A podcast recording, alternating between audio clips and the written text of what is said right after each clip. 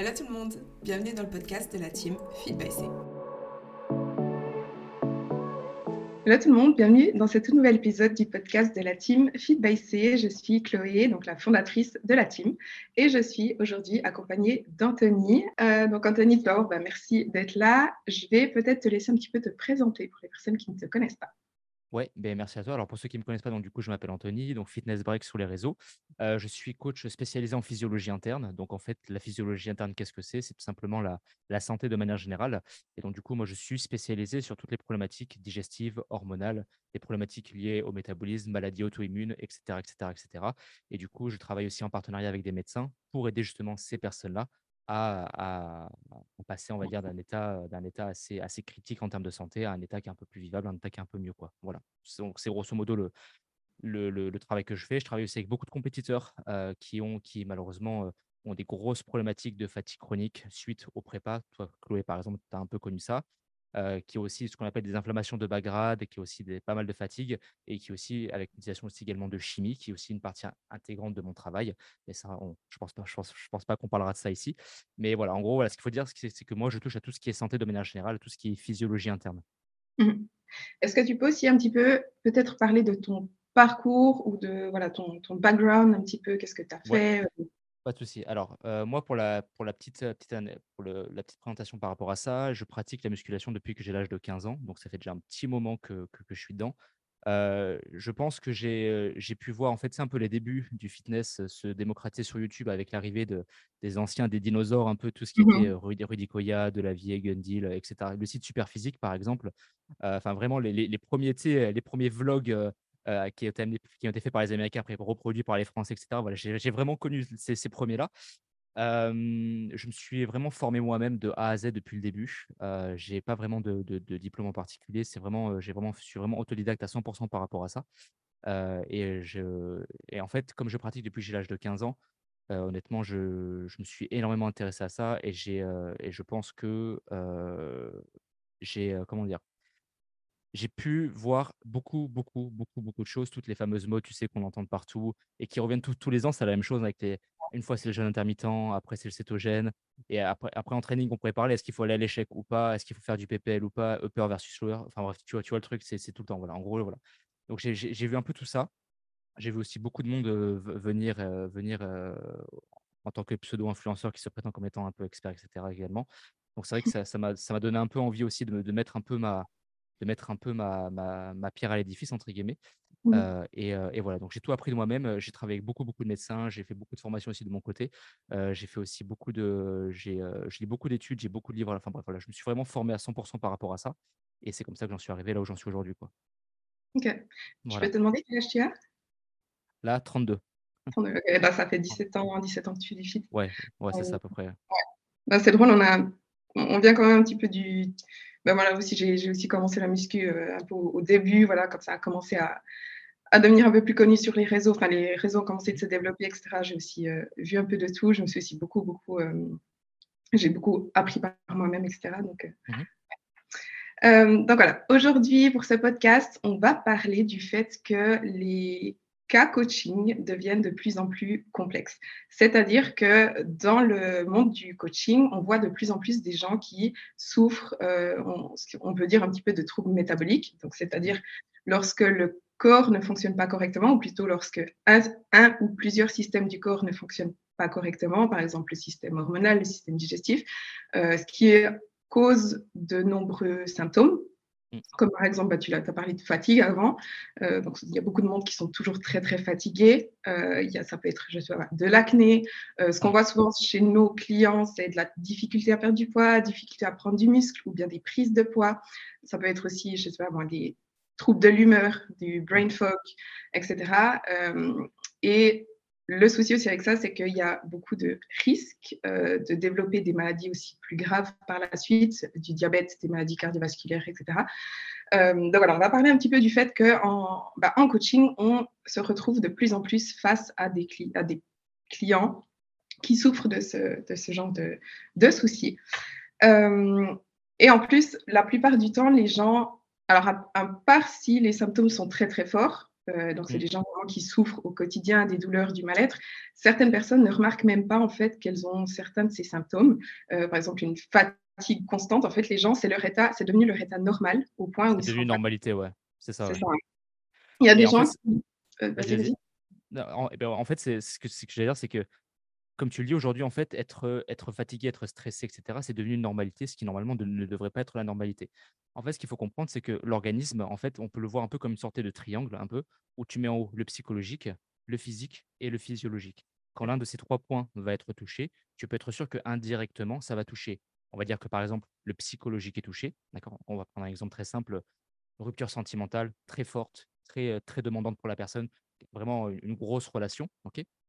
Mais on sait que, par exemple, ça va amener beaucoup sur le plan physiologique. Pourquoi? Parce qu'un stress qui est énorme, beaucoup de fatigue, beaucoup de stress, et cetera, et cetera, et par exemple, on sait que lorsqu'on est fatigué, lorsqu'on est stressé, beh, on a plus tendance à avoir la main un peu plus lourde sur ce qui traîne un peu à droite, à gauche à la maison, d'accord? À long terme, si la personne ne fait pas attention, c'est très bête, mais ça démarre toujours gentil. Ça peut après se développer sur des crises de boulimie, peut-être des crises d'hyperphagie et pourquoi pas après, des fois ça fait l'inverse. Donc la personne elle commence à voir que elle a elle mange beaucoup, donc elle commence à se restreindre dans tous les sens. Puis après, elle se restreint, elle se restreint jusqu'à ce que c'est la goutte qui fasse déborder le vase. Puis après, qu'est-ce qui se passe? Pouf! Elle se rejette sur tout ce qui passe. Un exemple très simple aussi, c'est que la la qualité du microbiote que l'on a, d'accord, est extrêmement corrélée à la qualité et à la quantité de l'alimentation que l'on va amener. Et très souvent, il est très souvent courant de voir, par exemple, des personnes qui ont développé des troubles du comportement alimentaire suite à plusieurs facteurs X, d'accord, développer des problématiques digestives qu'on connaît, par exemple, comme étant aujourd'hui. Alors, c'est pas que celle-là. Et ce qu'il faut comprendre, c'est pas c'est pas c'est pas des compléments pardon, des troubles du comportement alimentaire qui vont déclencher ça, mais c'est ça, plus ça, plus ça, plus ça qui vont faire que une pathologie, c'est toujours une équation avec un résultat. Donc le résultat, c'est la la pathologie qui va être plus ou moins influencée par différents facteurs, Et donc dans le cadre, par exemple, de la problématique digestive, en général, on retrouve fatigue, stress et cetera et cetera et cetera, plus très souvent troubles du comportement alimentaire puisqu'on sait que, encore une fois, le microbiote est extrêmement influencé par la quantité et par la qualité de l'alimentation que vous allez avoir, plus le hormonal, plus le système hormonal, plus le système nerveux qui est très important, et cetera, et à long terme, ça peut nous amener des problématiques digestives comme le syndrome de la teste irritable, des SIBO, des SIFO, et cetera, et cetera, et ces problématiques digestives-là peuvent nous venir du coup accentuer les problématiques de fatigue que la personne ressent et c'est le cercle sans fin, c'est le serpent qui se mord la queue. Et en fait, tout est lié et c'est pour ça qu'en fait, c'est ce que tu disais au début, c'est qu'aujourd'hui, on rencontre des cas qui sont de plus en plus complexes par ça, puisque une problématique va en amener une autre, qui va en amener une autre, qui va en amener une autre, mais sauf que la problématique de fin va accentuer l'une des problématiques, qui va réaccentuer l'autre problématique, et à la fin, c'est le sac de nœuds, quoi. Exactement. C'est bah, c'est vraiment ce qu'on dit tout le temps, enfin, en tout cas dans le podcast, sur mes réseaux et cetera, c'est que tout est lié. Tous les systèmes du corps sont interconnectés. S'il y a un dysfonctionnement quelque part, il y aura presque automatiquement ensuite des dysfonctionnements ailleurs. Hem, dans dans ton coaching, quels sont les cas que tu rencontres, heu, peut-être le plus souvent ou à quels sont un petit peu, voilà, ce que tu vois en fait toi dans le coaching? Qu'est-ce qui se passe? Et est-ce que tu vois une différence par rapport à, voilà, il y a peut-être quelques années Ouais. ou comment tu vois ça? ouais, ouais, ouais. Alors, en fait, si aujourd'hui je je je devrais vraiment faire un classement, un top, en numéro un, c'est les problématiques digestives. Ça, c'est le Mmh. en en ce moment de mon côté à moi, de ce que j'ai, c'est en numéro un, c'est les problématiques digestives. En numéro 2, c'est tout ce qui est problématique hormonale, endométriose, SOPK, hypothyroïdie, hyperthyroïdie, je vais y arriver, je trouve je trouve plus le nom pour, heu, hypogonadisme, voilà, pardon, excuse-moi, et cetera, et cetera, et cetera. En 3, c'est tout ce qui est problème d'acné, perte de cheveux, problème de fertilité, manque de libido, dysfonction érectile, et cetera, et après en 5, le classique, la perte de poids qui, lui, de toute façon, restera toujours le numéro 1 dans tous les cas, mais au vu des problèmes de santé, c'est le dernier. Mais de ce que je me rends compte, c'est que tu prends tout ça et à côté, tu fais, une grosse parenthèse, tu mets une flèche et à côté, tu mets fatigue, stress, et cetera, et cetera, et cetera. Depuis qu'on a eu ce ce fameux, heu, confinement, alors déjà avant les personnes étaient fatiguées, étaient stressées déjà de base, elles étaient déjà épuisées, mais depuis le confinement, je crois que je n'ai jamais vu autant de personnes fatiguées, stressées, épuisées et littéralement qui me disent moi, dans les questionnaires, tu sais, de départ, qui me disent qu'elles sont complètement perdues. Elles sont perdues, elles savent pas où on va, elles elles elles elles elles ont même plus l'impression presque de vivre, hein. Vraiment, c'est vraiment c'est pas moi qui l'invente, c'est vraiment leurs mots Et le problème, c'est que quand on sait que, et on, en revient à ce, que, ce qu'on a dit tout à l'heure, c'est que lorsqu'un organisme est fatigué, lorsqu'un organisme est stressé, c'est un organisme qui est beaucoup moins susceptible de, bien fonctionner, de par rapport à la digestion, de par rapport au système hormonal, de par rapport à plein d'autres choses. Et cette fatigue est très souvent, indirectement, l'une des bases qui fait que l'organisme est beaucoup plus susceptible ou prédisposé à aller déclencher ou à aller amener une pathologie X pour une personne. Et après, cette personne risque, pour des raisons X, amener une pathologie qui va en amener une autre, etc. etc., etc. Mmh. Donc, tu dirais que euh, c'est le stress du Covid Alors, non. un lien par rapport à la, à la pandémie tu... Alors, non, en fait, ce que je veux dire, c'est que ce qu'il faut comprendre, c'est que depuis déjà de plusieurs années, ok, on, on sait qu'il y a un contexte économique, entre guillemets, dans notre pays à nous qui est très compliqué. D'accord? Mais ça date pas que du Covid, c'était là présent déjà largement avant. D'accord? Et on sait que ça, déjà, mais psychologiquement, indirectement, les gens, déjà, ça, ça les stresse énormément. Ils ne savent pas où on va, tout ce qui est problème d'inflation, l'augmentation des prix, les salaires qui ne sont pas forcément augmentés, etc., etc. Il y a de plus en plus de personnes qui ont du mal à joindre les deux bouts, par mmh exemple. D'accord? Aussi, on se rend compte que la vie, c'est dur à dire, mais la vie est de plus en plus dure, la vie est de plus en plus chère également. D'accord? De plus, les gens sont constamment également, pour la plupart des gens, sont soumis à aussi un, environnement qui est extrêmement malsain, qui est aussi indirectement entretenu par cette ambiance qui est très particulière au niveau du pays, plus leur environnement professionnel qui forcément va indirectement se faire sentir de par ce qui se passe dans le pays, plus le personnel, le social, etc. etc. En fait, c'est comme ça qu'il faut le comprendre. C'est qu'en fait, c'est, c'est tout plein de choses qui vont faire plus ou moins que l'organisme va être prédisposé à amener une certaine fatigue, un certain degré de fatigue, un certain degré de stress qui, sur le long terme, pourra plus ou moins se faire, se faire ressentir avec l'apparition de quelques problématiques de santé qui après risquent d'en amener d'autres, etc., etc., etc. C'est plus comme ça qu'il faut le voir en fait. Mais depuis, depuis le confinement, depuis le Covid, moi ce que je constate hein, à titre personnel, c'est que vraiment les gens, alors déjà cette fatigue-là était déjà présente et ce stress était déjà présent avant. Et c'est vrai que depuis le Covid, depuis la fin de la pandémie, depuis qu'on en est sorti, je, je, je, trouve que ça, ça ressort même encore plus. Les gens mmh se sentent vraiment littéralement fatigués, épuisés, énervés, perdus. Ils disent vraiment qu'ils sont perdus. Quoi. Et le problème, c'est que on sait que le stress, alors on, a besoin de stress pour vivre, hein. c'est hyper, hyper, hyper important. Sans stress, l'organisme ne vit pas.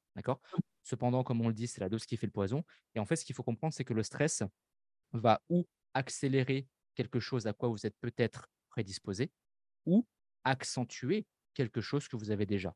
Donc, un exemple très simple, si vous avez déjà, par exemple, des problèmes digestifs qui sont déjà en place, d'accord? Et que vous avez, quelqu'un qui, angoisse facilement, qui est très anxieux, etc., pour être sûr qu'au moment où vous allez beaucoup stresser, qu'est-ce qui va se passer? Le digestif, ça part dans tous les sens. Le transit, ça part dans tous les sens. La fatigue qui va s'accumuler. Et c'est le sapin qui se à la queue, et encore, et ainsi de suite. Quoi. Moi, j'aime bien dire que enfin, je, suis un petit peu de l'avis que le stress est à la base de toute maladie. Mmh. c'est vraiment. Alors, quand on dit stress, il faut comprendre qu'il y a vraiment différentes sortes de stress. Il, peut y avoir donc le stress physique, physiologique. Donc, par exemple, physiologique, c'est euh, ne pas manger assez, faire énormément de cardio, etc. Ça, c'est vraiment un gros stress pour le corps. Ça peut être euh, psychologique, émotionnel, euh, environnemental, social, etc. Donc, ça, c'est toutes des sortes de, stress. Et on entend souvent, enfin, moi, j'entends souvent en coaching, bah, chaque, chaque semaine, quand on fait un bilan, je pose la question au client quel est ton niveau de stress? Et très souvent, j'ai des gens qui me disent Ah, je ne suis pas stressée. Et après, tu continues de lire le questionnaire et tu es là, euh, bon, relation avec la nourriture. Ah, ben là, j'ai mangé dehors, ça m'a fait peur, etc. Et en fait, les gens, c'est pas parce que tu n'as pas l'impression d'être sous l'eau. Enfin, souvent, les gens pensent que le stress, c'est voilà, avoir trop de travail ou quelque chose comme ça, que ton corps n'est pas stressé. Ou c'est pas parce que tu ne ressens pas le stress que tu n'es pas réellement stressé. Euh, et le stress, souvent euh, est à la base de tout dysfonctionnement de, des organismes. Euh, comme tu le dis, non seulement ça peut euh, empirer les soucis qu'on a déjà, comme, comme tu as dit, si tu as déjà une digestion qui ne va pas, rajouter du stress par-dessus, ça ne va jamais aller mieux. et bah, comme tu as dit, le stress, il en faut.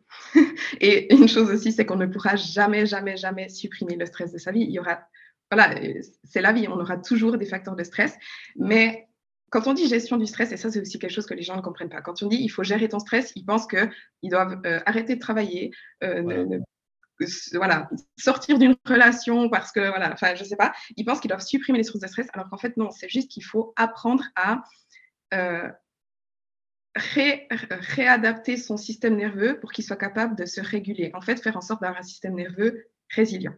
Hmm. Tu veux un petit peu partir sur le, sujet? En fait, moi, moi, je pense que tu sais, les gens, ils, ont dû, quand on leur parle de stress, à chaque fois, je pense que ça doit être pareil pour toi, ils nous prennent un peu pour des chamans. Tu sais, genre, on parle d'un truc mystique. Non, mais ah, tu vois, tu rigoles, c'est que c'est vraiment. à, à, chaque fois que je leur parle du stress, ils me disent bon, je ne les ai pas en face à face, mais j'imagine bien la tête, les, les yeux écarquillés, le, le singe avec les cymbales dans le cerveau, c'est exactement pareil. Le problème, c'est qu'aujourd'hui, les, gens n'arrivent pas à définir exactement ce qu'est le stress. Alors, le stress, c'est quoi? Le stress, c'est simplement quelque chose qui va pousser l'organisme à réagir. Ça s'arrête là. Donc, pour faire très simple, là, je te parle, c'est un stress. Je vais promener mon chien Patrick, c'est un stress. Je vais à la salle de sport, c'est un stress. J'ai un accident de voiture, c'est un stress. Il y a différents stress que l'on peut différencier sur, que l'on peut mettre sur une échelle avec stress très léger au stress le plus élevé. D'accord? De par, de par entre guillemets, une classification plutôt simple du stress, promener un chien, par exemple, ce n'est pas un, stress qui est très important. Aller à la salle, c'est un stress qui est moyen important en fonction de l'entraînement que tu vas mettre, du volume, etc. Avoir une rupture sentimentale, c'est un stress qui normalement est très élevé, etc. etc., etc.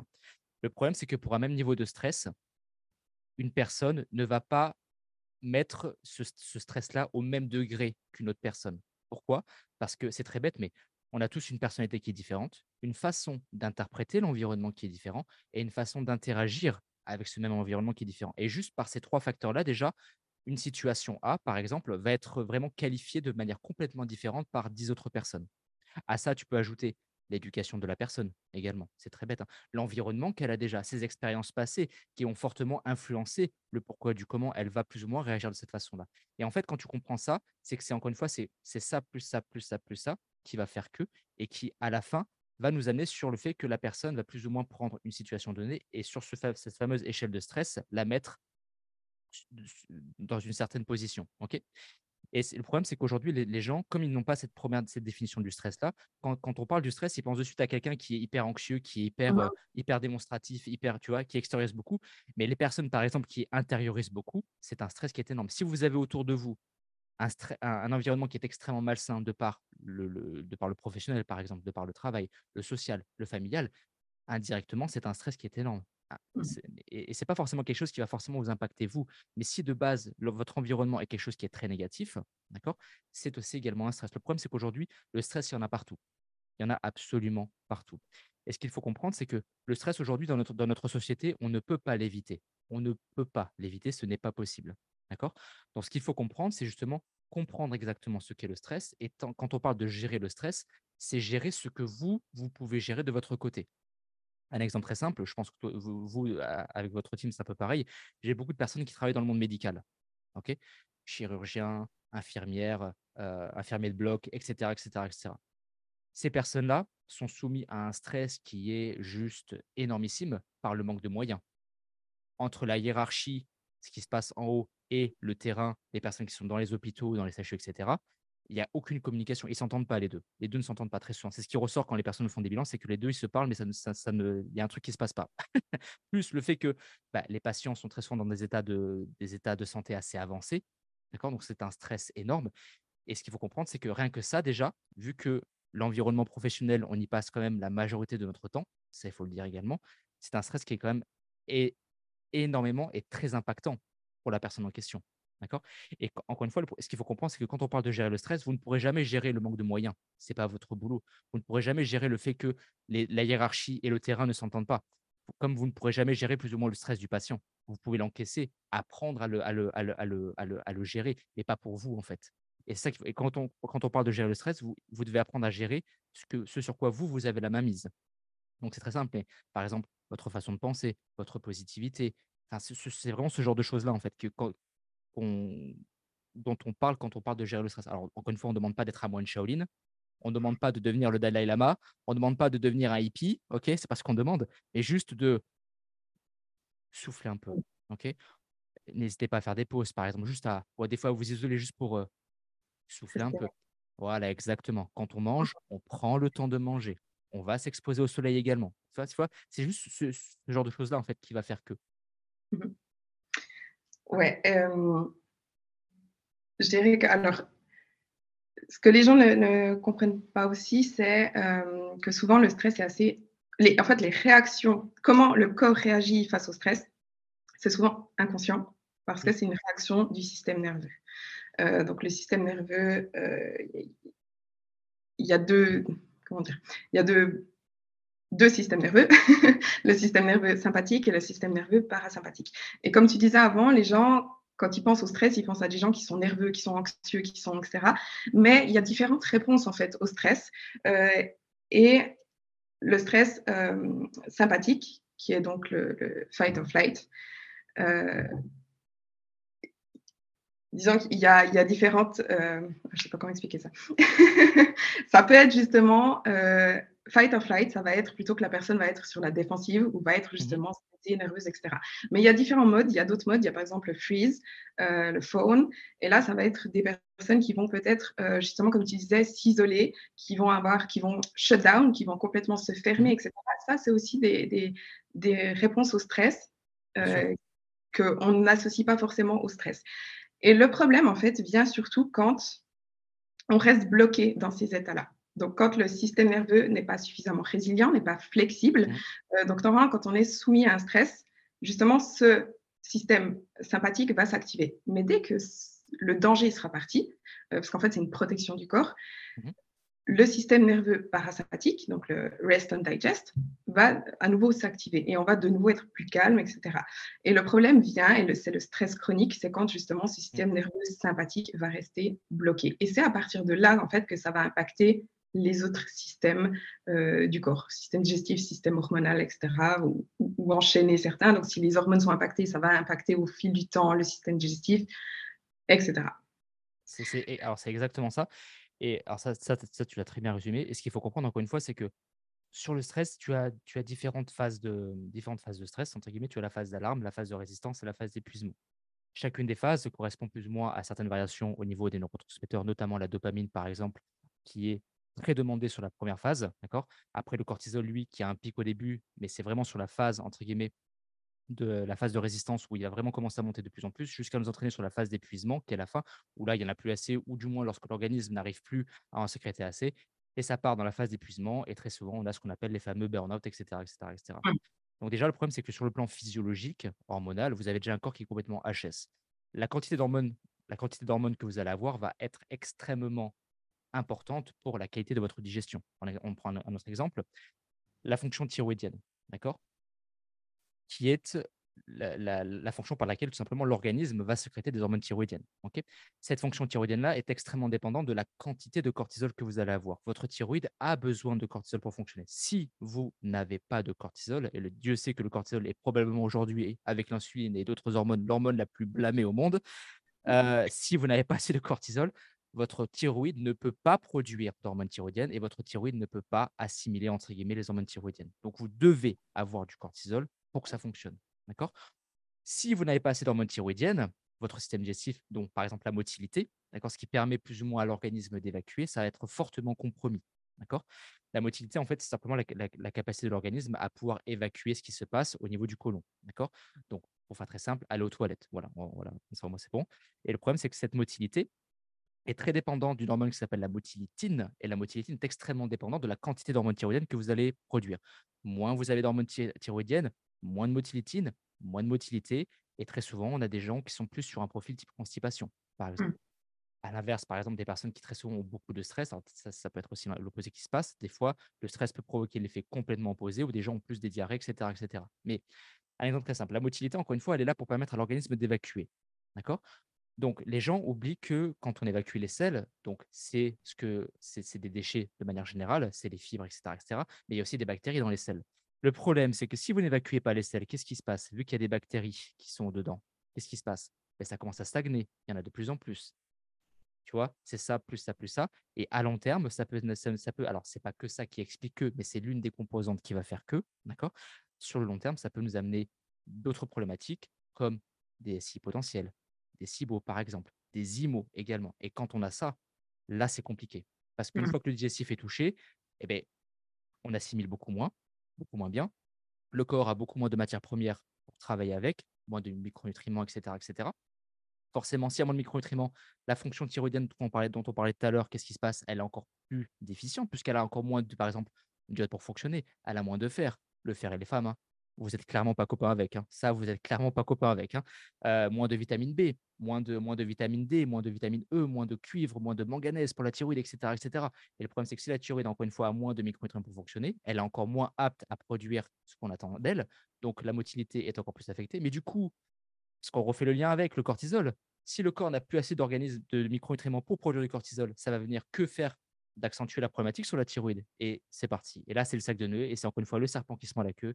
Et encore, et encore. Et c'est pour ça, en fait, qu'on parle du fait qu'on a des cas de plus en plus complexes à gérer et que c'est une problématique qui va en entraîner une autre, qui va en entraîner une autre, qui va en entraîner une autre. Le problème, c'est que dès qu'on essaie de travailler sur une problématique, il y a ce stress-là qui est toujours un peu à côté, là, qui va refaire le nœud, entre guillemets, qu'on a cherché à démêler pendant je ne sais pas combien de temps. Quoi.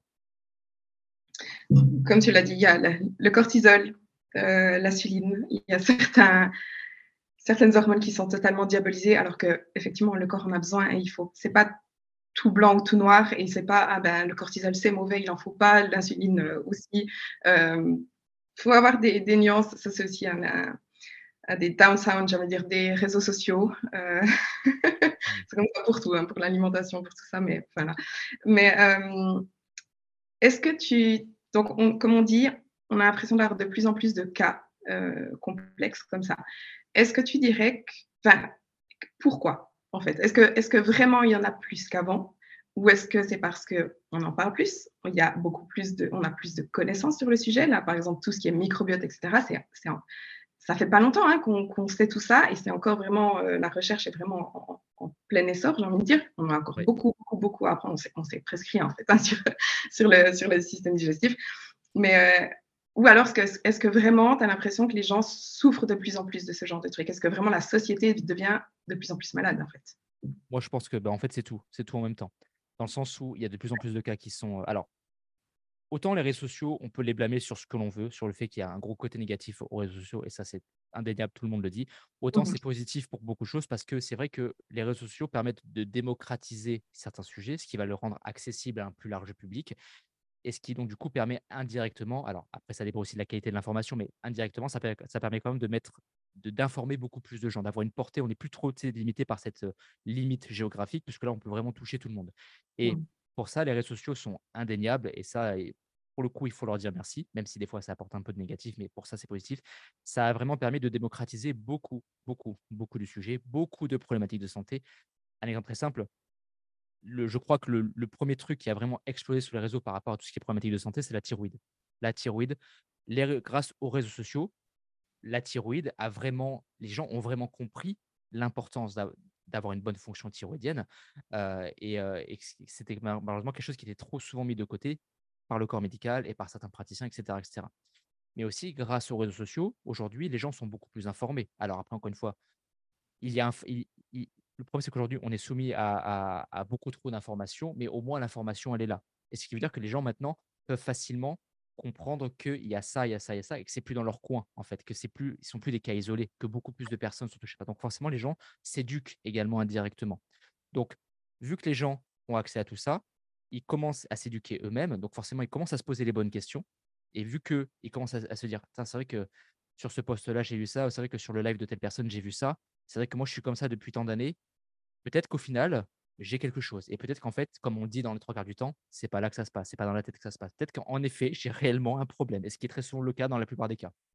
Donc, il y a ça. Et vu que les gens prennent conscience de ça, forcément, ils vont commencer à chercher de leur côté. Ce qui veut dire que, vu que les gens commencent à poser des questions et à commencer à aller voir de plus en plus de professionnels de santé par rapport à ces problématiques-là, on a une augmentation justement du nombre de cas qui se fait répertorier. Et en fait, c'est un tout, en fait. Et, et, les gens sont aussi au passage de plus en plus malades. Ça, c'est indéniable, indéniable, indéniable. Juste avoir un organisme. La dernière fois, j'étais en train de regarder des statistiques, je ne me rappelle plus exactement le chiffre, mais le nombre de personnes qui ressentent aujourd'hui un état de fatigue chronique, d'épuisement complet, je ne me rappelle plus exactement l'augmentation qu'il y a eu, mais eh, c'est sacrément, c'est hyper important. J'ai plus le chiffre en tête, mais quand j'ai vu, quand j'ai vu le chiffre, j'étais, euh, ouais, c'est quand même quelque chose de. Et voilà, ouais, pour dire que les gens sont, il y a plus de cas, sont mmh beaucoup plus éduqués. Moi, par exemple, en... et, et, ça, je le vois aussi, notamment, je pense qu'on peut, de mon côté, je peux faire une différence entre avant Covid et post-Covid, entre guillemets, où avant Covid, les gens n'étaient pas trop éduqués sur les problèmes de thyroïde, les problèmes digestifs, etc. Et post-Covid, parce que c'est vraiment sur cette période-là, et même un tout petit peu avant, ça a vraiment commencé à vraiment beaucoup se démocratiser. Les gens, quand je les ai en questionnaire ou en suivi, ils me posent des questions, des fois auxquelles même moi, je ne m'attends pas. Des fois, je me dis, Mmh. ah ouais. Comme... Et c'est là que justement, tu vois que les gens s'intéressent parce qu'ils savent que Bon, voilà, ça, c'est un sujet que tout le monde connaît, que le système de santé, il a un peu il a la tête sous l'eau, donc forcément, ils ont compris qu'ils devaient un peu se démerder tout seuls sur certaines choses, d'accord? Et c'est vrai que des fois, tu te retrouves en face de clients qui sont hyper bien éduqués par rapport à leurs problématiques. Des fois, j'ai des gens qui me disent: «Le SII», ils ont compris que c'était un trouble fonctionnel de l'intestin, ils ont compris que c'était pas une maladie et qu'il y avait pas vraiment de définition première par rapport à ça, que c'est simplement une problématique de santé qui est considérée comme un syndrome qui est régi et, heu et et hem est défini par un ensemble de symptômes. Et tu vois, ça, il y a très peu de personnes qui le disent, tu vois? Et quand tu as des gens en face de toi qui te disent ça, tu te dis que le mec, il a fait le travail en face, quoi. Donc, heu, donc voilà, ouais. Ouais. Heu, alors, bah, là, je te rejoins tout à fait sur le fait que les réseaux sociaux ont été vraiment bénéfiques pour, bah, éduquer les gens, pour vraiment, bah, déjà en parler. Juste ah, je pense qu'avant, bah, voilà, quand tu avais des des soucis, certains soucis, voilà, heu, des ballonnements, de constipation et bah, voilà, les gens, heu, n'en parlaient pas forcément. C'est quand même un peu des fois, ça peut être gênant et cetera et je pense que maintenant, bah, justement, il y a plus plus de gêne, en fait. Il y a plus de tabou, heu, d'en parler et du coup, les gens se rendent compte qu'ils sont pas seuls euh, qui sont pas seuls et du coup, bah, ils en parlent d'autant plus volontiers, etc. Et comme tu dis, comprennent les choses. Euh, moi, je peux parler de ma propre expérience. J'ai souffert un peu de tout. Hein. euh, donc, j'ai eu des troubles du comportement alimentaire, euh, j'ai syndrome des ovaires micropolykystiques, euh, un syndrome du côlon irritable, j'ai Hashimoto, donc euh, une hypothyroïdie. Ah oui, tu as, as, pris le pack VIP, toi. J'ai tout. Euh, et, mais j'ai été diagnostiquée du, du, syndrome des ovaires micropolykystiques quand j'avais euh, 18 ans. Donc, il y a, il y a longtemps. Mais à l'époque, c'est un, un, syndrome qui n'était pas connu du tout, mais pas du tout.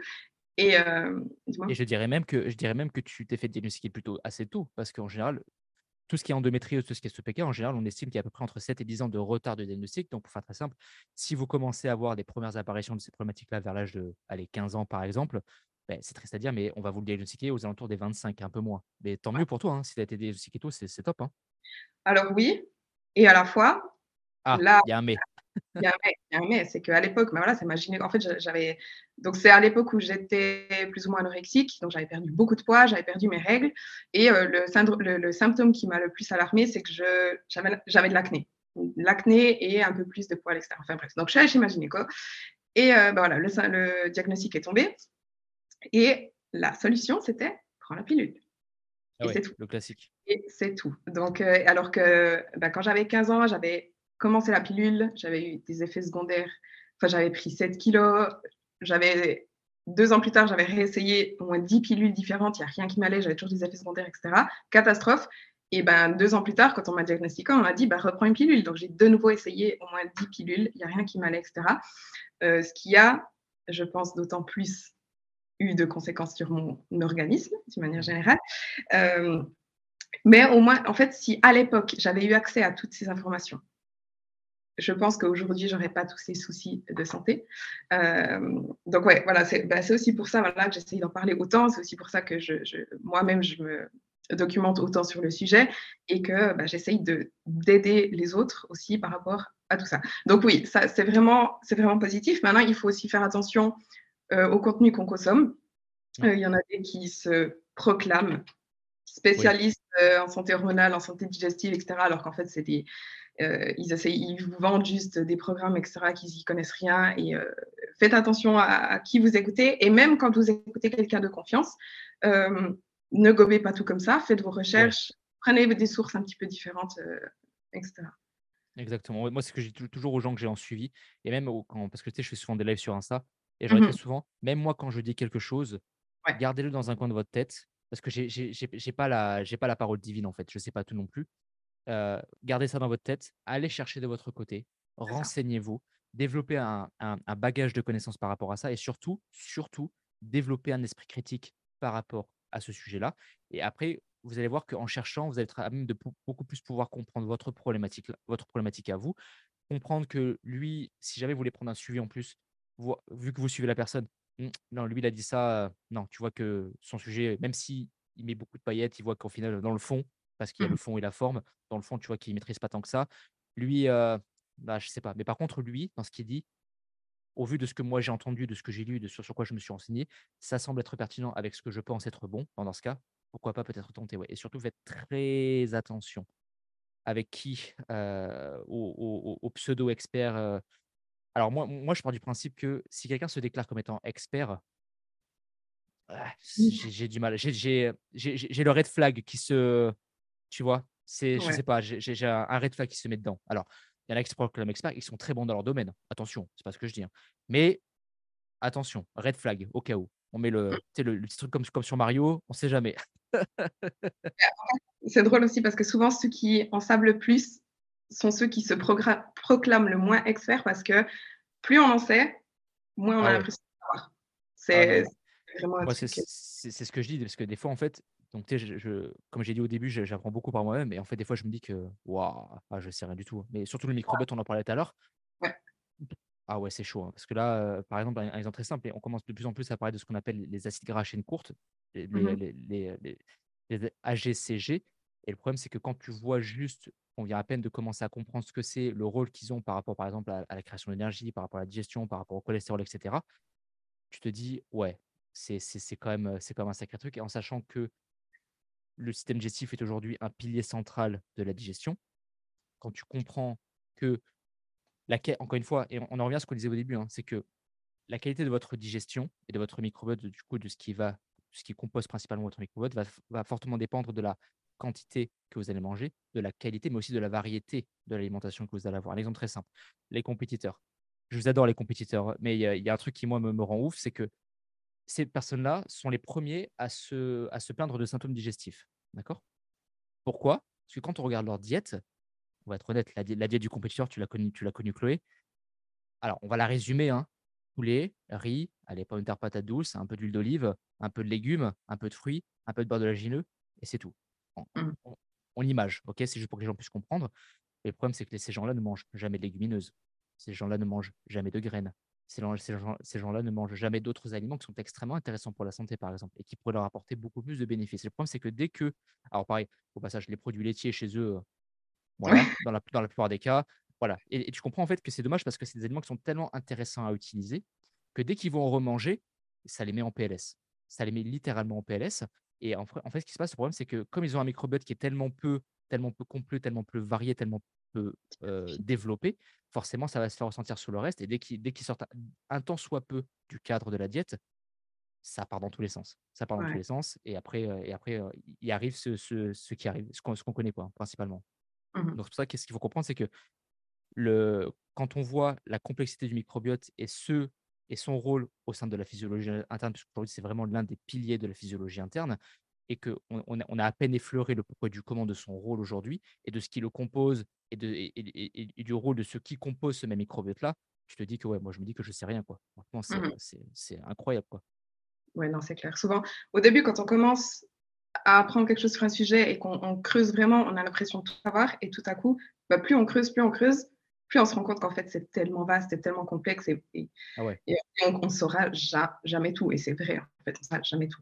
C'est ça. Euh, pour rebondir sur euh, la diète des, bodybuilders, alors moi, heureusement, j'ai toujours fait mes preps avec l'alimentation flexible et j'ai vraiment mangé quasiment de tout jusqu'à la fin. C'est une bonne chose. C'est une bonne Après, chose d'un côté. Tu restes toujours limité avec les macros au bout d'un moment quand, les calories euh, sont basses. Euh, mais moi, j'ai déjà vu des compétiteurs qui mangeaient, sans déconner, hein, six aliments dans leur plan alimentaire pendant des mois et des mois. Six aliments. Je, peux te les lister. Hein. Les œufs, le poulet, les légumes, l'huile d'olive, riz, 5 et 6. Euh... Beurre d'amande. Voilà, voilà. c'est ça. Non, mais c'est triste. Hein. C'est exactement ça. Et euh, bah, pour faire un parallèle, pas avec les compétiteurs, mais certaines personnes aussi qui souffrent de troubles euh, de digestion. Mm. En fait, elles, elles digèrent pas beaucoup de choses, donc elles vont manger que les choses qu'elles savent qu'elles digèrent. Et au fil du temps, elles vont avoir peur de manger autre chose parce que ça va provoquer des symptômes. Donc, elles vont supprimer, supprimer, supprimer. Au bout d'un moment, même ce qu'elles digéraient bien, elles vont plus très bien le digérer. Donc, elles vont encore supprimer et ne plus rien manger. Donc, euh, si c'est votre cas, faites attention. Si euh, vous ne mangez plus rien parce que dès que vous mangez autre chose, vous avez un retour de symptômes, ne continuez pas comme ça pendant des mois et des années parce que plus vous... Red flag. Red flag.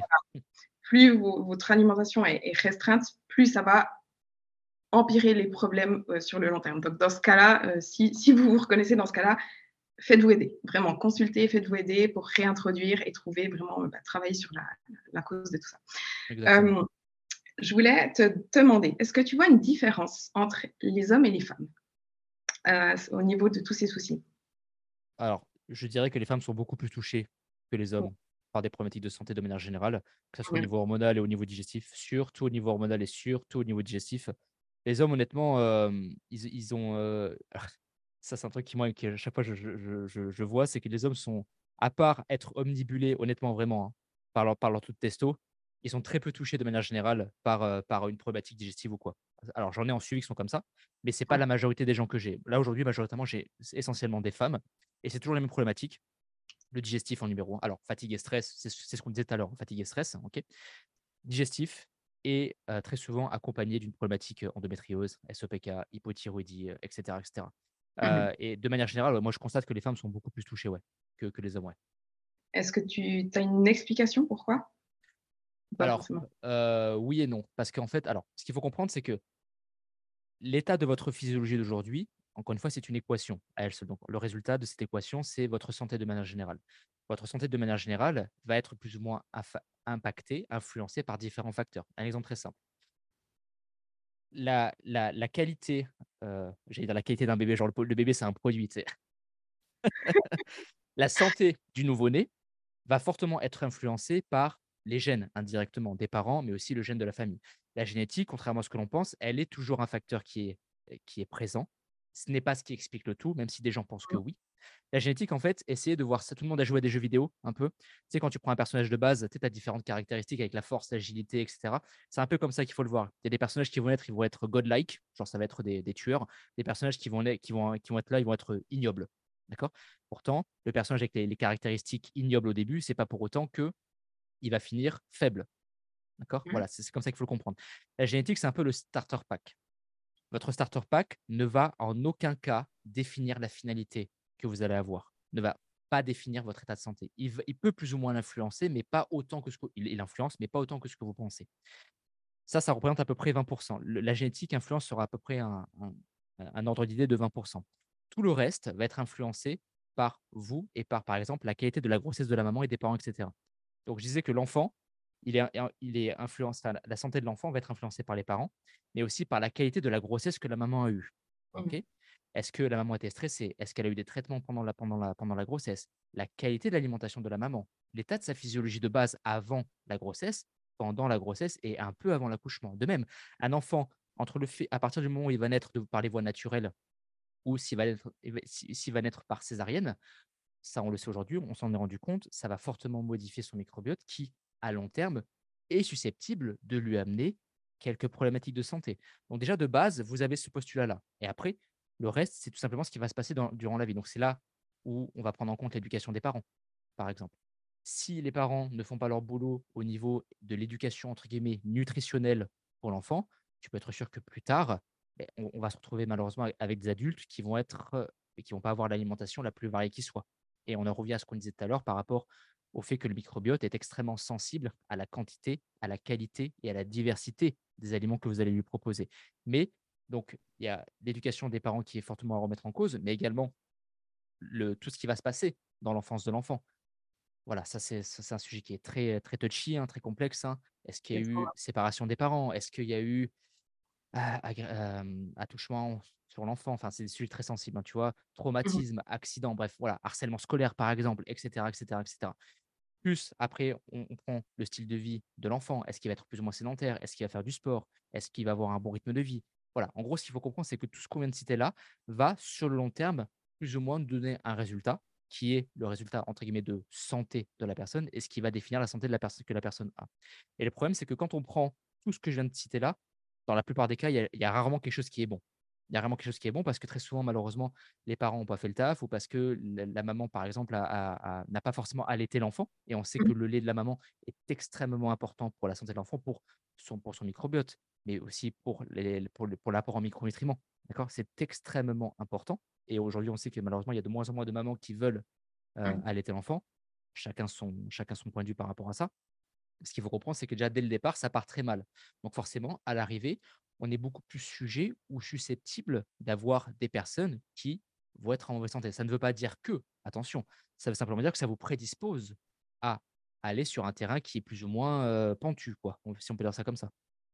Mmh ouais, si on part d'une base qui n'est pas saine, mmh. forcément, ça, va encourager à, avoir davantage de soucis par la suite. Pour juste un truc par rapport au, trauma aussi, tu disais, tu vois, par exemple, des, violences, des, je sais pas, des, agressions sexuelles dans l'enfance, etc. un trauma, ça peut aussi être on peut avoir eu une enfance tout à fait heureuse et avoir, recevoir, avoir l'impression qu'on a reçu tout ce qu'on, tout ce qu'on avait besoin.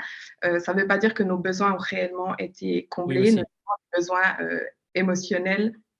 Euh, donc, par exemple, si on a, on a toujours eu à manger, on a eu nos parents qui étaient là, etc., ça ne veut pas dire qu'ils étaient pour autant présents émotionnellement, etc. Et ça, ça peut aussi avoir des, des, conséquences sur. Donc, c'est pas parce que, enfin, par rapport au trauma, je dis juste ça parce que les gens se disent oui, mais moi, j'ai jamais eu de, de violence dans mon enfance ou des choses comme ça, des, choses graves en fait, ça ne veut pas dire que euh, vous n'avez pas de trauma de l'enfance. Enfin bref. Euh, mais après, donc là, tu as principalement parlé voilà, de la naissance, de l'enfance, etc. Et aussi ben, l'adolescence. Et en fait, je te demandais par rapport aux femmes, parce que voilà, bah, déjà, le système hormonal féminin est bien plus, plus complexe que le, système hormonal masculin. Euh, mais je pense que à l'âge adulte, disons, c'est pas forcément que les femmes sont plus, euh, que leur système est moins, euh, est plus fragile, mais le système reproducteur féminin met 7 à 10 ans à être totalement développé après les premières règles.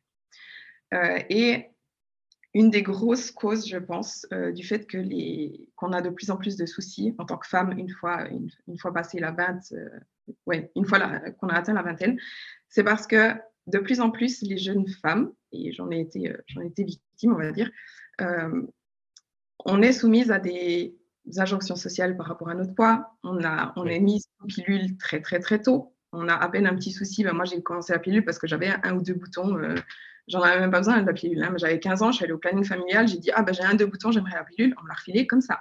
ce qu'il y a, c'est que voilà, une femme a ses règles entre 10, 13, 13 ans, on va dire.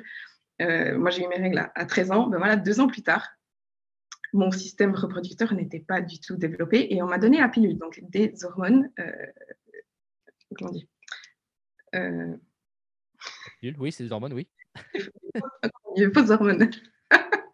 je trouve plus le mot. Enfin bref, ce qui ce qui va donc impacter en fait le, système reproducteur. Il y a d'autres D'autres facteurs, donc prise de pilule, ça peut être des troubles du comportement alimentaire, des prises de poids très rapides, euh, des pertes de poids, pardon, enfin ça peut être les deux, une prise de poids, perte de poids assez rapide. Euh, mais ça peut aussi être des stress, par exemple, euh, toujours se comparer ou être vraiment avoir une très mauvaise image corporelle.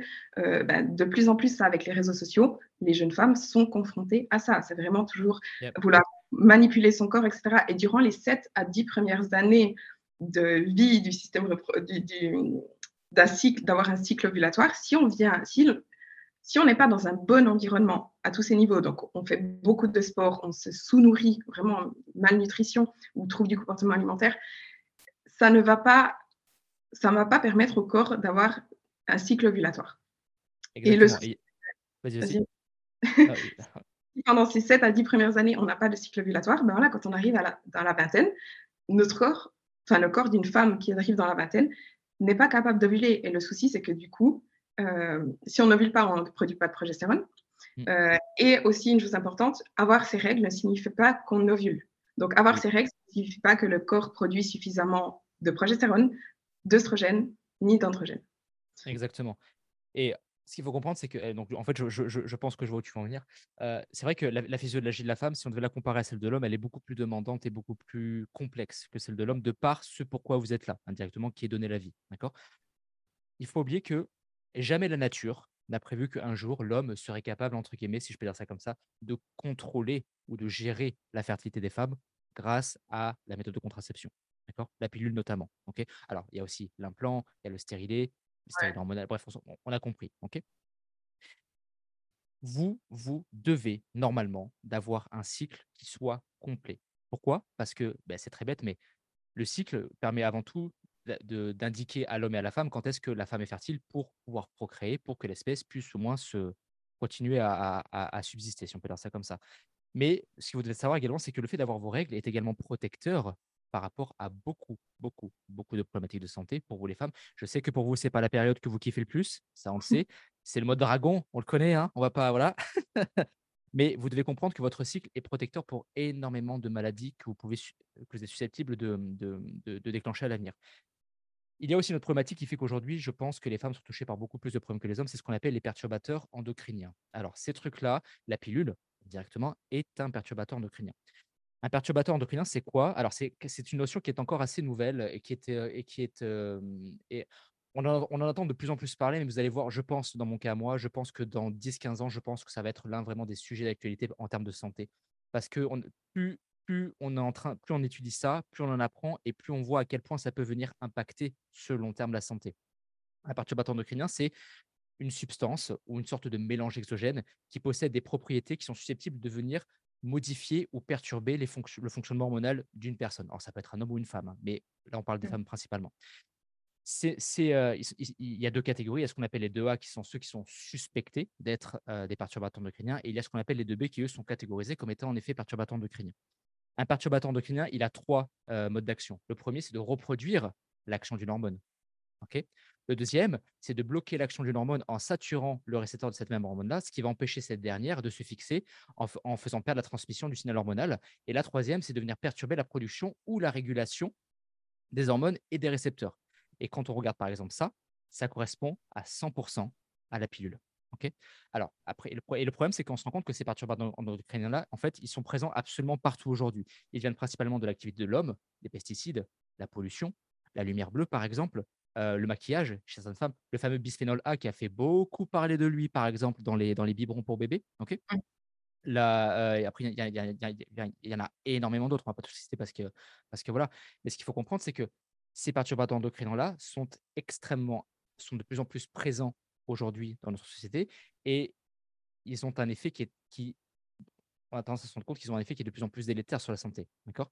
Et certains produits chimiques, par exemple, présents dans l'environnement, comme ce qu'on appelle les organocolérés, je crois, un truc du genre, ou d'autres composants, agissent comme des oestrogènes et, par exemple, sont susceptibles ou d'amener certaines problématiques, donc augmenter, par exemple, les SPM, par exemple, ou amener potentiellement ce qu'on appelle de l'endométriose ou accentuer une endométriose qui est déjà présente. D'accord? Et c'est un problème parce qu'en fait, ces, ces perturbateurs endocriniens sont de plus en plus présents. Et quand on voit les effets aujourd'hui qu'ils ont sur la santé hormonale, comme, on l'a décrit, comme je l'ai décrit tout à l'heure, ben, on, se, rend compte que, que les, que les femmes qui ont un, un, système hormonal qui est beaucoup plus complexe et beaucoup plus demandant que celui de l'homme est naturellement beaucoup plus sujet à avoir des problématiques. Alors, déjà de 1, on vous bassine avec la pilule depuis des années et des années. Ce truc-là, c'est une. En termes de libido, en termes d'humeur, de, en termes de. Enfin, c'est horrible, d'accord? Donc, vous prenez ça, plus les perturbateurs endocriniens, plus le fait que l'alimentation est de moins en moins qualitative, de par la quantité de micronutriments et de par la qualité des micronutriments qui la composent, c'est compliqué. C'est très compliqué. Et ça rejoint ce qu'on disait, c'est qu'on est confronté à des personnes qui ont des problématiques de plus en plus complexes parce qu'en fait, c'est même plus la personne en elle-même qui est un problème. C'est tout qui est un problème. Tout. Mmh L'alimentation, c'est très bête, mais l'alimentation est censée être notre premier rapport en micronutriments. Mais l'alimentation est aussi indirectement le premier, la première source d'apport en perturbateurs endocriniens. Et, ouais, et en fait, et c'est ce qu'on dit, c'est le serpent qui se mord la queue. Et c'est constamment comme ça, et encore et encore. Et c'est pour ça que on se retrouve avec des cas de plus en plus complexes parce qu'en fait, même ce qui est censé nous faire du bien, indirectement, nous amène des, est, susceptible, est susceptible de nous amener des problèmes en fait. Mmh voilà. bienvenue, euh, bienvenue dans la réalité. ouais, et, pour euh, encore revenir un petit peu à la pilule, euh, le rôle de la pilule, c'est d'empêcher l'ovulation. Si on empêche l'ovulation, on ne produit pas de progestérone. Et le problème, c'est que la progestérone est extrêmement importante pour la santé d'une femme pour le bon fonctionnement de son corps. Tu parlais aussi de, d'apport en enfin de, des perturbateurs endocriniens qui vont faire qu'on a un, extrait, un excès pardon, d'œstrogène. Euh, souvent, alors les femmes qui, qui n'ont pas suffisamment de progestérone, c'est soit que leur corps n'en produit pas, soit qu'elles ont trop d'œstrogène en, en, comparaison avec les niveaux de progestérone. Donc, euh, donc ouais, ça a vraiment des effets. enfin, Bien sûr, et et tu vois, par exemple, on, parle de la progestérone, mais ce qu'il faut savoir, c'est que très souvent, vous, mesdames, qui avez des gros SPM, alors les SPM, entre guillemets. Ça aussi, c'est un truc qui, rend, qui, qui, qui est très énervant parce que c'est très souvent trop banalisé, beaucoup trop banalisé. C'est normal que c'est. Voilà, ah, ça, ça me rend ouf. Quand tu parles comme ça, tu as l'impression que je suis une femme. Ce qu'il faut comprendre, c'est que c'est normal que ça tiraille un peu. Digestif, transit, vous faites un peu d'eau, c'est normal. ok? C'est principalement né de par les fluctuations hormonales que vous avez. Par contre, ce que vous ne devez pas accepter, ce que vous ne devez pas accepter, c'est d'être plié en quatre par la mmh. douleur qui est amenée principalement par un manque de progestérone. Vous avez un pic d'ostrogène et un pic de progestérone.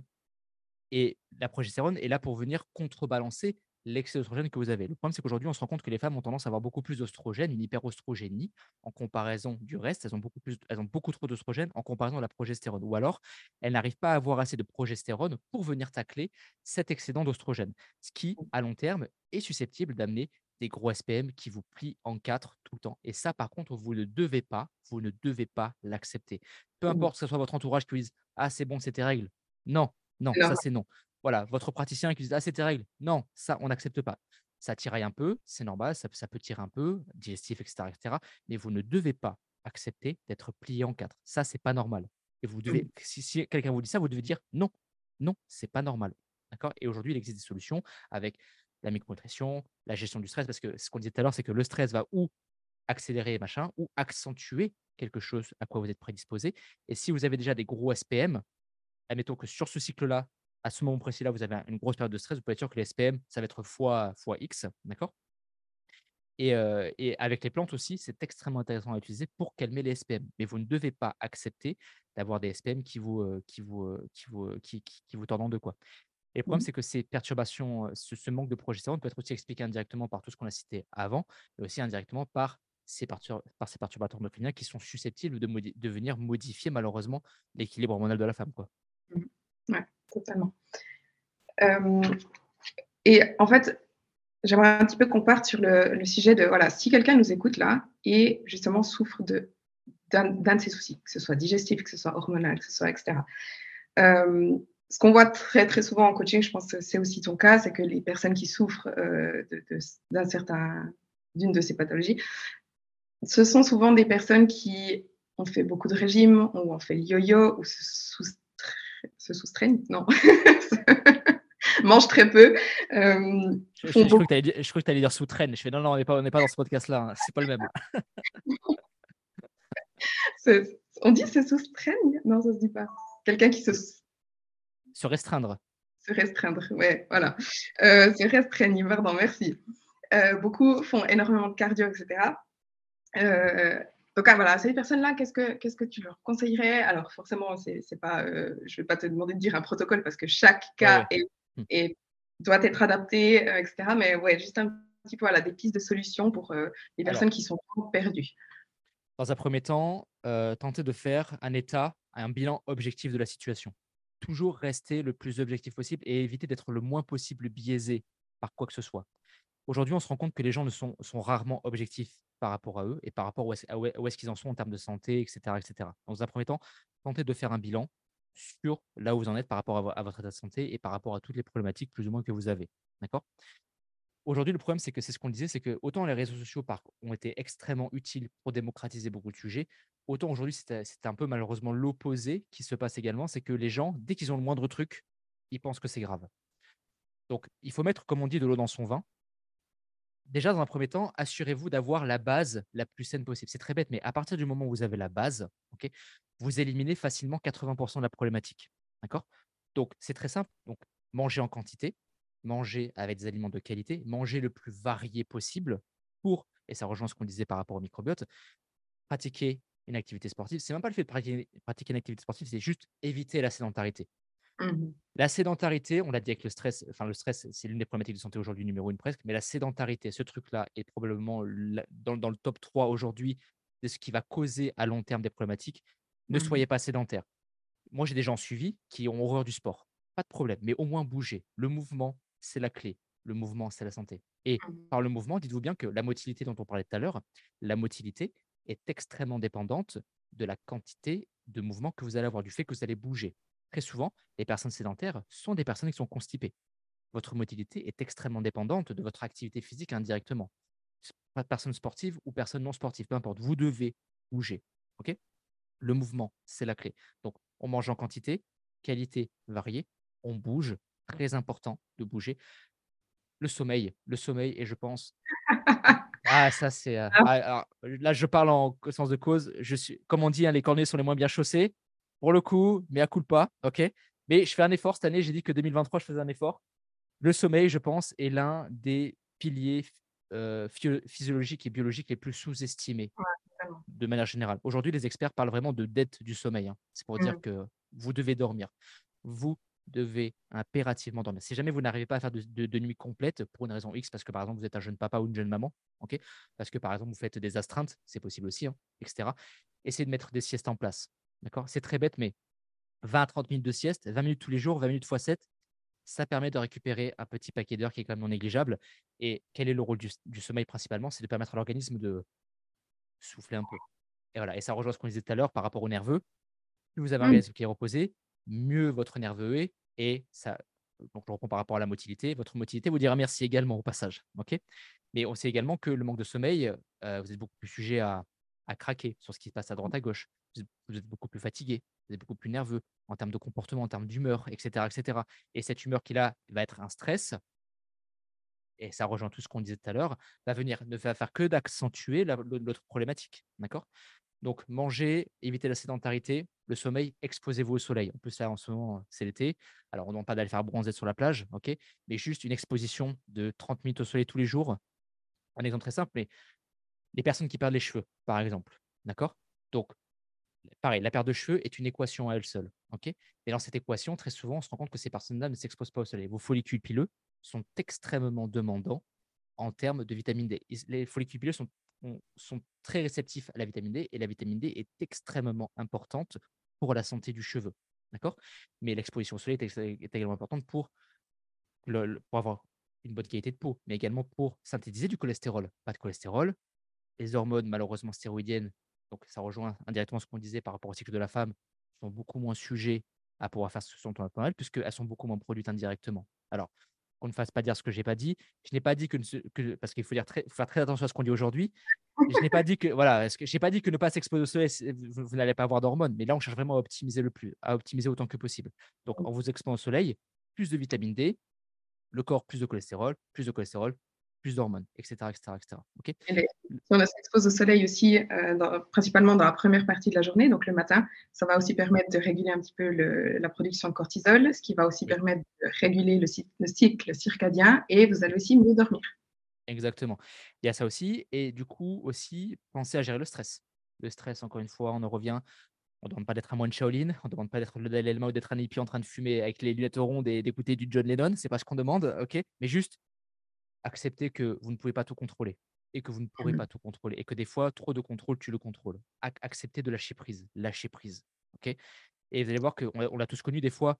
On a tenté de, de rattacher autant qu'on a pu, mais on n'a fait que d'aggraver la problématique, en fait. Donc, juste des fois, on, on comprend qu'il faut lâcher prise, Mhm. souffler, et, et voilà. Juste pensez à faire des pauses, prenez le temps de manger. Un exemple très simple, mais la mastication est extrêmement importante dans la gestion du stress, dans la Mhm. réponse immunitaire de l'organisme. La mastication permet également de préparer le corps à la digestion. La bouche, elle a trois rôles principaux. Mastication, le mélange avec la langue et la salive, qui permet de commencer à prédigérer les aliments. Quand vous prenez le temps de mâcher également, c'est très bête, hein, mais on ça, on s'en rend compte, c'est que les personnes qui prennent le temps de manger, qui prennent le temps de mâcher vraiment, c'est des personnes qui seront sujets à avoir une meilleure réponse au stress plus tard également. D'accord? Et ce qu'il faut comprendre également, c'est que le fait de mâcher, vous préparez le corps au, travail digestif qui va l'attendre. Et on compte très souvent, c'est que les personnes qui ont les problèmes digestifs ne mâchent pas. Elles ne mâchent pas. Vous devez prendre le temps de manger. Et, aussi, indirectement, ça vous permet de souffler également. On a passé une belle matinée de merde. Allez, on va, on va souffler, on va manger. et quand on parle de prendre le temps de manger, c'est parce qu'aujourd'hui, les gens, ils gobent, ils mangent pas. Normalement, un repas, ça doit durer entre 15 et 20 minutes. Mais attends, parce que les gens, on les connaît. C'est pas on mange pendant 5 minutes et on reste pendant 15 minutes à table. Non, c'est que pendant 15 minutes. Ouais, ouais, non, mais parce que on, on vous connaît, hein, et vous êtes trop fort, on n'a pas le niveau pour vous, on vous connaît. hein. c'est juste que pendant 15 minutes, on, on prend le temps de manger. Mhm. On relaxe, on souffle, on a travaillé toute la matinée, on relaxe. D'accord? Donc l'alimentation, le sommeil, le stress, exposez-vous au soleil, pensez à boire, les gens ne, ne boivent clairement pas assez, pensez à bouger, ok Évitez la sédentarité autant, autant que possible. Ayez une activité sociale. Le social, c'est Mmh très important pour là, pour le psychologique. N'oubliez pas, le psychologique affecte le physique, ce qui va affecter le physiologique. La qualité de votre vie sociale, ça c'est un truc aussi que trop de gens sous-estiment. Alors on ne parle pas de vous mettre des murges tous les, tous les week-ends, hein, ou d'aller faire les férias, ou, hein, on s'est compris, et juste ayez un environnement, des amis qui vous poussent vers le haut et pas des boulets qui vous tirent Mmh. vers le bas. Les toxiques, les gens toxiques, c'est des gens qui vont vous prendre de l'énergie, c'est un stress indirectement. Les toxiques, on doit s'en débarrasser. on en a déjà suffisamment de notre côté, ok, de par le stress et par tout ce qu'on a cité dans le podcast. Mais ce qu'il faut comprendre, c'est que la qualité de votre vie sociale est extrêmement importante. Et je croyez-moi que c'est très souvent un pilier qui est souvent sous-estimé. Mmh. De même, ayez l'environnement personnel, donc on parle de tout ce qui est vie de couple, etc., la plus saine possible. Alors là, on va pas rentrer dedans parce que ça, ça voilà.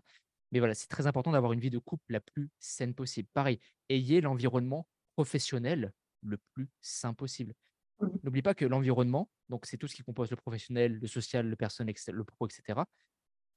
On y passe 100% de notre temps. C'est très bête ce que je dis, hein, mais on y passe 100% de notre temps. Et c'est pour ça que vous devez impérativement avoir l'environnement le plus sain possible. Et rien que ça, déjà, ça va vous éviter de vous ajouter du stress, stress qui va accentuer tout ce qu'on a dit tout à l'heure ou amener peut-être ce à quoi vous êtes prédisposé pour après faire le fameux cercle sans fin. Quoi. Donc, alimentation, on évite la sédentarité, le sommeil, exposez-vous au soleil, l'environnement, pensez à bien boire et apprenez à gérer le stress. Quoi. Je, je rajouterai encore par rapport aux, relations, enfin, ce qui rejoint aussi la vie sociale, amusez-vous. Ouais, profitez, vivez. Voilà, c'est ça, c'est aussi que quand on est adulte, ben voilà, on, travaille beaucoup, on est très stressé, etc. Et on ne prend plus le temps ben, de s'amuser, de rigoler, de jouer, euh, de, revenir un peu un enfant, on peut dire. Et ça, ça joue énormément sur le système nerveux. Justement, les personnes qui sont très, très, très stressées ont beaucoup de mal à lâcher prise, mais à simplement à faire des choses pour le plaisir, à s'amuser, à, faire, à ne pas être constamment en train de travailler, en fait. Euh, je rajouterais aussi encore une autre chose par rapport à la gestion du stress alors, dire lâcher prise, alors c'est très facile à dire, beaucoup plus difficile à faire. N'hésitez euh, pas aussi à faire, je pense honnêtement, je l'ai déjà dit plusieurs fois, que tout le monde aurait bénéfice à faire une psychothérapie ou à travailler en tout cas euh, avec, avec un psychothérapeute ou avec peut-être différentes formes, euh, pas forcément uniquement s'asseoir sur un canapé et parler, mais quand même aller chercher plus, plus profond en fait. Qu'est-ce qu'on a vécu, qu'est-ce qui, qu'est-ce qui nous impacte aujourd'hui, qu'est-ce qu'on peut comment on peut s'améliorer, etc. Je suis entièrement d'accord avec toi. Et tu sais, c'est un truc que moi, je, que je remarque beaucoup en Suisse, c'est que les gens ne se connaissent pas. Ouais.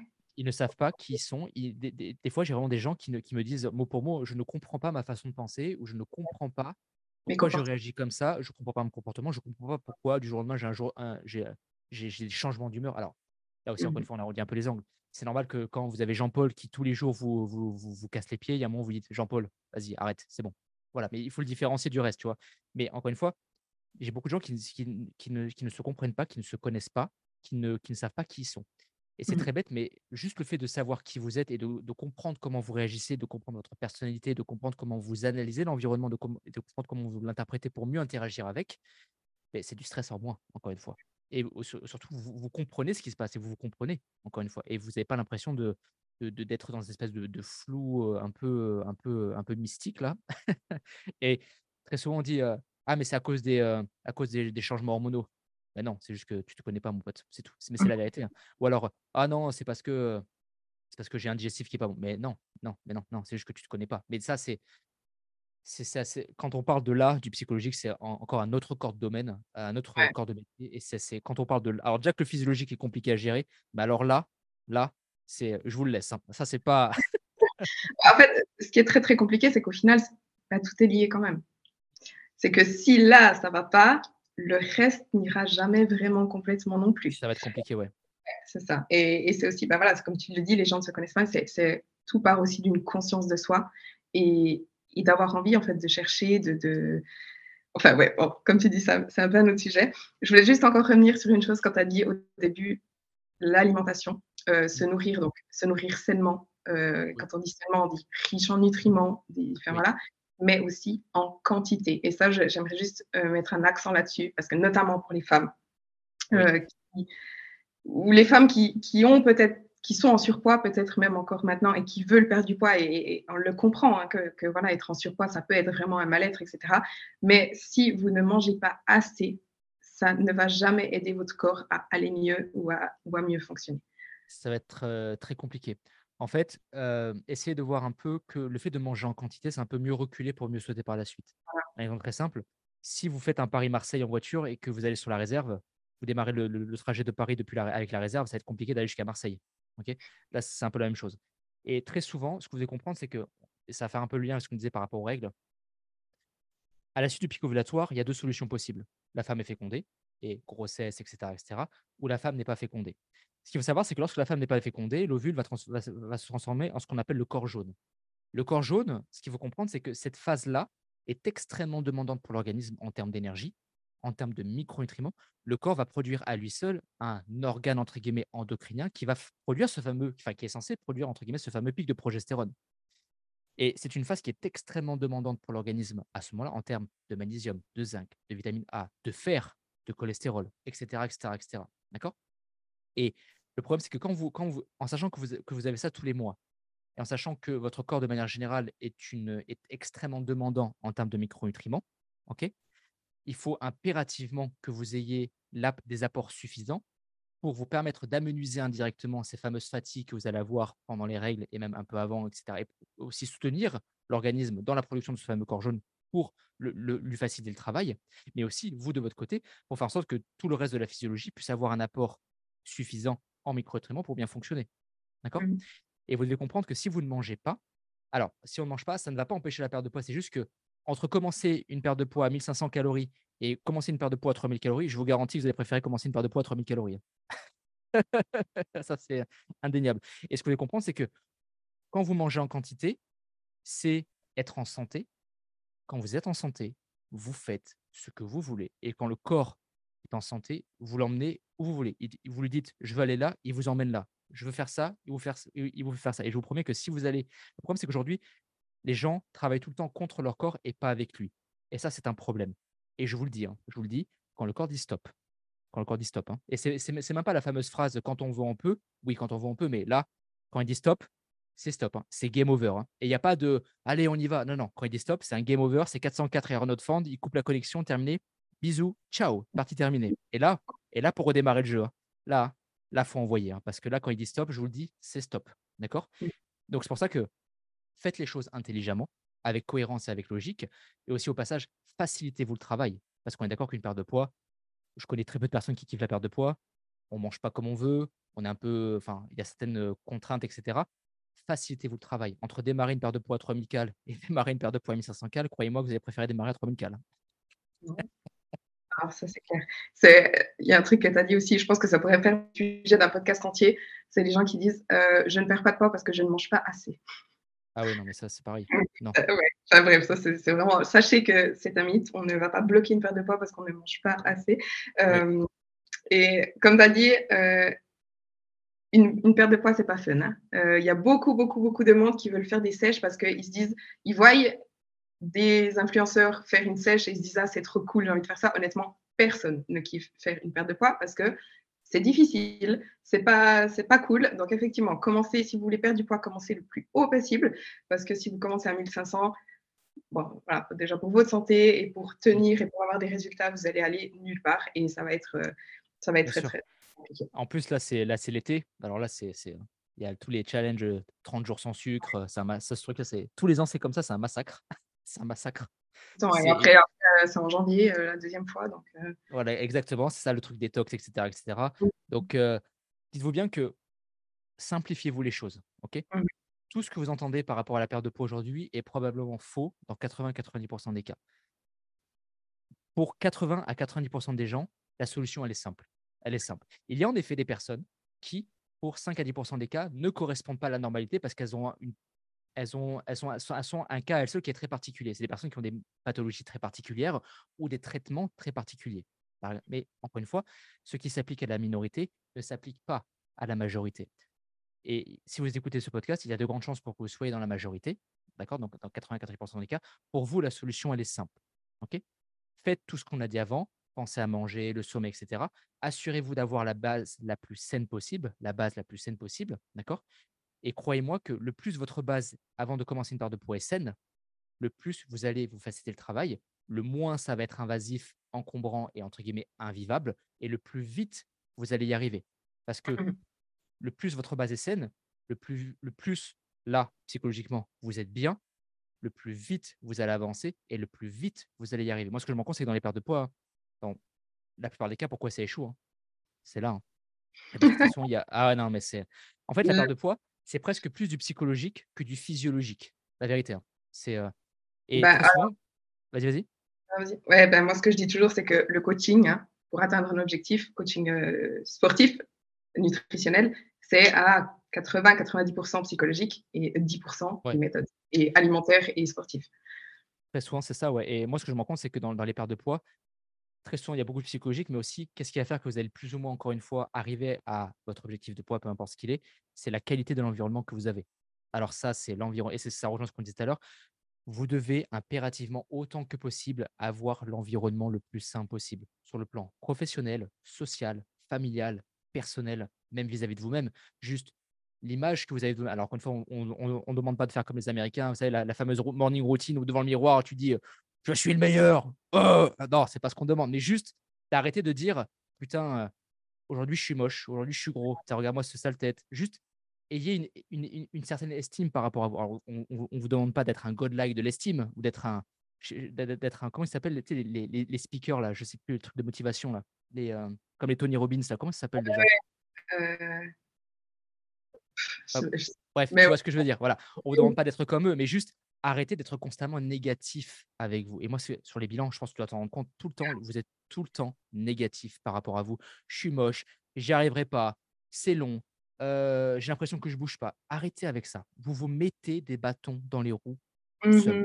Et indirectement, ça, c'est un stress, une frustration qui est susceptible de vous générer encore plus de frustration. Et après, c'est Ah, moi, je bouge pas. Bon, allez, là, j'ai besoin de, de souffler un peu. Et qu'est-ce que ça commence à faire?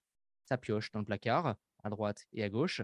Puis après, le poids monte. Oh là là, le poids est encore monté. Donc, qu'est-ce que je vais faire? Je vais pas le dire au coach. Donc, je vais de mon côté chercher à complètement tout couper. OK?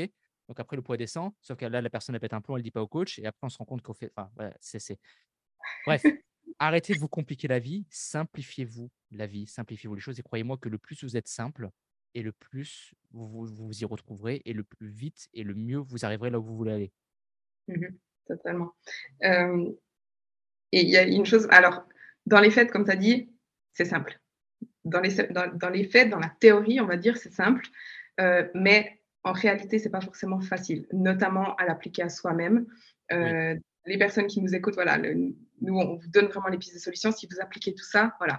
Mais dans les faits, dans la réalité, ben voilà, de votre psychologie, de votre environnement, de votre euh, de- de- des croyances, des biais, etc. C'est pas forcément facile à appliquer. Euh, là, quand on vous dit voilà lâcher prise, ben voilà, on vous dit lâcher prise, mais tu- celui qui est hyper stressé, il va dire mais tu te fous de ma gueule, c'est ce que j'essaye de faire. Donc euh, moi, je veux juste encore dire une chose, c'est que si vous n'arrivez pas justement à vous en sortir tout seul, bah, demandez de l'aide en fait. Demandez de l'aide. Faites une psychothérapie, travaillez avec un coach, un spécialiste en santé digestive, en santé hormonale, etc. Euh, comme on a dit avant, faites juste attention avec qui vous travaillez, mais vraiment, n'hésitez pas. Et voilà, c'est aussi bah, pour ça qu'on est là, euh, que, que, que, tu fais ce travail, que moi je fais ce travail aussi avec la team, avec Colline, avec Anaïs, etc. Donc voilà, si vraiment vous avez besoin d'aide, n'hésitez pas à nous écrire, à Anthony, ouais. à moi, euh, pour qu'on puisse euh, vous aider. C'est très souvent, je parle du stress pour terminer. Moi, le, le stress, je connais bien parce que j'ai fait trois burn-out. Hein. J'en ai fait trois. Et ben, j'ai dû en faire trois pour comprendre qu'il fallait que j'arrête, en fait. Ouais. Et on parle pas du petit burn-out. Euh, ah, demain, je vais pas aller travailler. Non, non, non. On parle du vrai burn-out. J'en ai fait trois. Le stress, je le connais vraiment par cœur sous toutes ses facettes, de A à Z, par A plus B, P, enfin tout ce que vous voulez. Et je, je sais à quel point c'est en effet plus facile à dire qu'à faire, je sais. Mais vous devez comprendre que si vous ne le faites pas, personne ne le fera pour vous, en fait. Et le problème, c'est que si vous ne sortez pas de là, vous n'allez faire que de continuer de vous enfoncer et encore, et encore, et encore, et encore, ce qui va faire que d'aggraver les problématiques que vous avez déjà. Et c'est le cercle sans fin qui continue. Je sais que c'est compliqué, je sais que c'est demandant physiquement, mmh. Psychologiquement, physiologiquement, mais vous devez faire le, chemin retour. Il y a un adage en médecine qui dit que très souvent, un corps a besoin de beaucoup plus de temps pour récupérer qu'il n'a eu besoin de temps pour tomber. Là, c'est pareil. le chemin de la guérison, entre guillemets, il est extrêmement demandant sur le plan physique, psychologique, physiologique et en termes de temps. C'est très demandant. Mais vous devez sortir de là. C'est impératif pour votre santé future parce que je vous le dis, plus vous restez là, plus ça s'aggrave et plus vous, vous, êtes susceptible de déclencher quelque chose de plus important ou d'accentuer ce que vous avez déjà, qui, à long terme, sera susceptible de, encore de vous amener autre chose et c'est le cercle sans fin. D'accord? Donc, le stress, vous devez impérativement comprendre que tout ce qui est toxique, essayez autant que possible de vous en débarrasser. Et je vous promets que vous allez vous faciliter la tâche par rapport à ça dans tous les aspects de votre vie. Hein. Et vous allez voir que moins vous êtes toxique, et déjà, vous allez voir que juste votre niveau d'énergie, déjà, juste votre niveau d'énergie, déjà, il va commencer à être un peu mieux, le nerveux un peu mieux. Là, on est un peu mieux. Et forcément, quand, là, on, quand on a ça, hein, on fait ce qu'on veut, hein. on va où on mmh. veut. ok? Donc, vraiment, le stress, euh, je sais qu'on dit, encore une fois, que c'est plus facile à dire qu'à faire.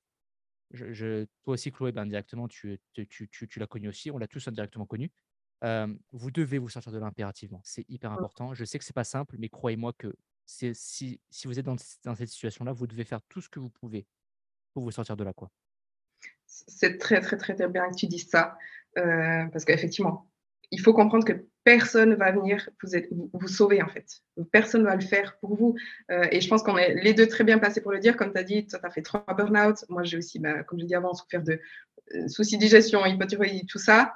J'ai pas attendu en fait qu'on vienne, qu'on vienne m'aider. J'ai vraiment agi et je fais des efforts encore tous les jours, encore maintenant. Hein, je fais des efforts tous les jours pour aller mieux et ça prend du temps. Ça prend aussi un investissement, ça prend de l'implication, ça prend de l'argent. Honnêtement, j'ai investi beaucoup d'argent dans ma santé, mais il faut comprendre que ça vaut la peine et n'attendez pas. Parce que si vous voulez plus être dans cette situation dans 2, 3, 5 ans, bah, combien de temps encore vous allez attendre pour agir, pour vous en sortir? Exactement. Et encore une fois, c'est ce que je disais, c'est que, en fait, le problème, c'est que les gens, c'est un peu comme le voyant de la voiture. Un jour, tu vas au travail lundi, et tu sais, ce, fameux voyant sur la voiture qui arrive, tu es là, ah, putain, pas aujourd'hui, et bon, tu sais quoi, allez, j'irai demain. Demain, tu allumes la voiture, le voyant, il est toujours là. Mercredi, jeudi, jusqu'au jour où, tu sais, ce fameux jour, on le connaît, eh, oh, eh, eh, on le connaît tous, ce fameux jour, hein, on le connaît tous. Hein. On démarre la voiture, et c'était le jour de trop, la voiture démarre pas? C'est mmh. exactement pareil. Et c'est là où vous dites, c'est pourquoi maintenant? C'était pas le bon moment. C'est jamais le bon moment. Mais si vous avez amené la voiture au garage plus tôt, peut-être que vous auriez pu éviter cette problématique qui aujourd'hui va vous empêcher d'aller au travail, faire pas de sous, etc., etc. Là, c'est pareil. Et je vous le dis, quand le corps dit stop, c'est stop. Mais c'est vraiment un, game over hein, que vous allez prendre. Hein. c'est un, un, 404 error not found, comme si vous n'avez pas payé la facture. C'est un, un showdown complet. Et pour sortir de là, hein, parce que je vous le dis, ce que vous avez là maintenant, ce n'est pas le quart de la moitié du dixième, du, dixième, du tiers, du, centième de ce que vous allez avoir après, si jamais c'est stop. Donc, vous devez comprendre ça, vraiment, vraiment comprendre que là, la situation, vous devez rentrer dedans, ok, et faire en sorte de, faire ce qu'il faut pour sortir de là. C'est pas évident, c'est demandant, c'est énervant, c'est chronophage, c'est long. Il y, a des, il y a des hauts, il y a des bas, c'est constamment comme ça. Mais c'est malheureusement le chemin de la guérison qui veut ça. Et une fois que vous sortirez de là, je vous promets que la première chose que vous allez vous dire, c'est merci. Et comme tu disais, aujourd'hui, n'espérez pas qu'on vienne vous tendre la main parce que la société est comme ça aujourd'hui.